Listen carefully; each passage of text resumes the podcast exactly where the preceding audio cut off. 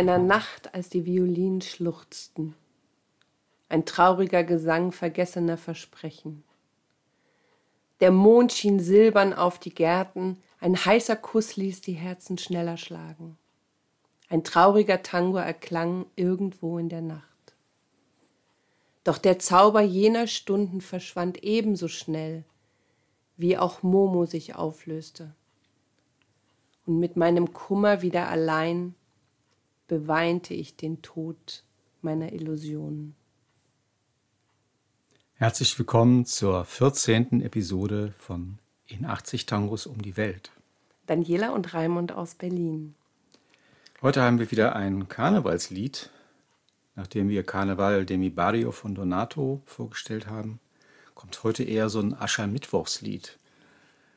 Nach dem Karneval heißt das auf Deutsch. Und am Ende stirbt sogar Momo. Für alle, die es nicht wissen, Momo ist der Gott des Spottes aus der griechischen Mythologie eine ganz wichtige Figur, vor allem in Lateinamerika. Das ist der Obergott des Karnevals. Und wenn der stirbt, ist wirklich Aschermittwoch. Ist der Karneval zu Ende. Was ein trauriger Text zu so einem schwungvollen Stück. Man kann es kaum verstehen. Manche sagen ja, Tango tanzt man mit einem traurigen Gesicht, aber mit einem fröhlichen Hintern. Das kommt hier zur Geltung. Der Textdichter ist Antonio Amochastegui Kien. Interessanter Name, wahrscheinlich baskischen Ursprungs. Der hat auch die Musik geschrieben. Und der ist im Original sehr länglich. Also der hat, ähm, wir haben jetzt vielleicht ein Sechstel des Gesamttextes gehört. Und der Sänger fängt bei Fresedo auch erst sehr spät an. Also erst nach fast zwei Minuten beginnt der Gesang. Der Sänger Ricardo Ruiz, bei dem dachte ich, als ich ganz frisch beim Tango war, also wirklich gerade so meine ersten Milongas und den habe ich immer erkannt und dann bin ich irgendwann zu Michael Rühl gegangen, der war DJ in der, auf der Milonga und habe gesagt, Mensch, da ist so ein, so ein Stück, äh, da singt eine Frau bei Fresedo. Und dann hat er gesagt, das kann nicht sein. Bei Fresedo hat nie eine Frau gesungen. Und ich so, doch, doch, doch. Und dann stellte sich raus, nein, das ist Ricardo Ruiz. Hört sich aber an wie eine Frau. Fand ich damals. Ja, das ist die, die Sache mit den Stimmlagen. Ricardo Ruiz, äh, 1914 bis 76, hat in seinem Sängerleben 64 Aufnahmen gemacht und hat beim Musiktheater angefangen, bevor er ins Tango-Geschäft einstieg. Okay, dann kommen wir zu Fresedo.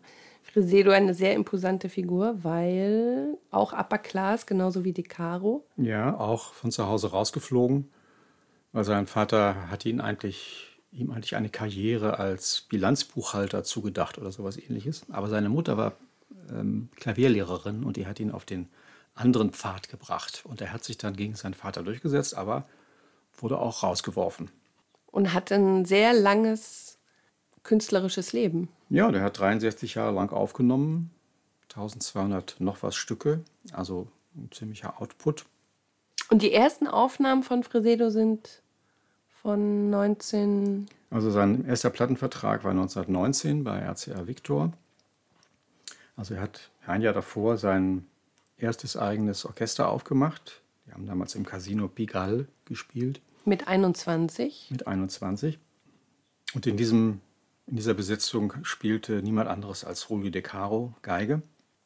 Und beide Upper Class und äh, auch Fresedo hat zu hochherrschaftlichen Anlässen gespielt. Ja, er war sozusagen High Society Orchester. In Argentinien wird er auch Tango de Smoking genannt, also Tango im Smoking, was so ein bisschen widerspricht dem, was wir von den anderen bekannten Orchestern kennen, die eher so ein bisschen hemdsärmlich sind, auch schick, aber trotzdem noch volksverbunden. Und das war wirklich Upper Class. Fresedo hatte als Hobby ein eigenes Flugzeug. Das hieß Lara Tona. Darüber hat er auch ein Stück geschrieben, ganz früh. 1919, glaube ich, aufgenommen. Das bezeichnet, das macht schon klar, dass das also jemand mit Geld ist und ähm, zu anderen Kreisen gehört als so ein normales, normalen Tango-Welt der Mittelklasse oder der unteren Schichten. Also wenn der spanische König zu Besuch kam, hat natürlich das Orchester von Osvaldo Fresedo gespielt. Genau, bei, bei Staatsempfängen wurde Don hm. Osvaldo gefragt. Und er hat auch, ähm, ähnlich wie Canaro, finde ich, andere Instrumente in den Tango gebracht? Er hat viel experimentiert und er war ein Perfektionist. Also der hat bis zum Umfallen geprobt, bis die Sachen so zu seiner Zufriedenheit klangen.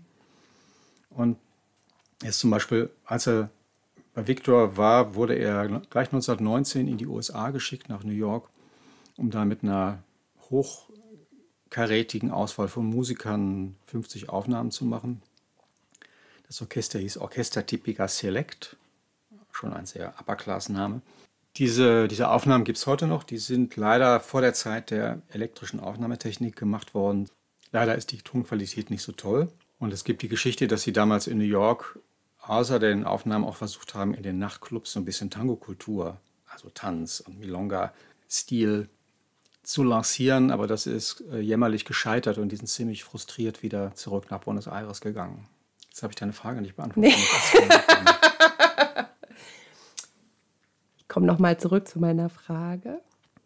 Die Instrumente. Ich habe mich verloren. Zum Beispiel hat der Bruder von Fresedo Raúl hat Schlagzeug gespielt, weil Fresedo wollte gerne das Klavier entlasten von der rhythmischen Last. Wollte das ein bisschen befreien.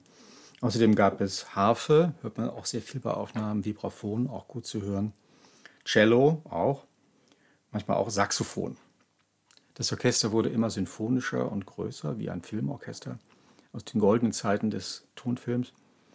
Aber es hat nie seine Wurzeln zum Tango verleugnet. Also man hört immer eine Syncopa, es ist immer Dos por Quattro. Es bleibt Tango bei allem Wohlklang und bei allem aller Abgehobenheit. Und er war, glaube ich, so populär, er hatte vier Orchester parallel laufen. Da war Canaro ähnlich, nur dass Fresedo an einem Abend an vier verschiedenen Orten jeweils ein Orchester unter seinem Namen laufen hatte. In seinem eigenen Nachtclub im Rendezvous und in anderen Läden. In einem Läden war niemand anderes als Carlos Di Sali, der Leiter seines Unternehmens. Und dann ist der Fresedo von Ort zu Ort gefahren mit seinem Wagen, hat mal kurz mitgespielt, je nach Prestige des Ortes mehr oder weniger. War sozusagen immer präsent, aber er konnte praktisch viermal auftreten pro Abend. Das haben wir übrigens noch nicht erwähnt. Äh, Fresedo war Bandonionist. Bandonionist und zwar ein hervorragender. Und das war es auch schon wieder, unsere 14. Episode aus In 80 Tangos um die Welt. Schön, dass ihr uns begleitet habt auf unserer Reise durch Tangos, die uns am Herzen liegen. Daniela und Raimund, Tango Mondo Berlin. Wie immer könnt ihr die Stücke, die wir hier vorgestellt haben, ganz hören auf Spotify. Wir haben da eine Playlist oder auf YouTube. Und heute gab es Después de Carnaval von Osvaldo Fresedo. 1941. Macht's gut, auf Wiederhören, bleibt gesund. Frohe Ostern und Fue una noche que lloraban los violines, un triste tango de promesas olvidadas, mientras la luna plateaba los jardines, un beso ardiente en la noche palpitó, mas el encanto de aquellas horas al morir Momo se disipó y con mi dolor a solas lloré la muerte de mi ilusión.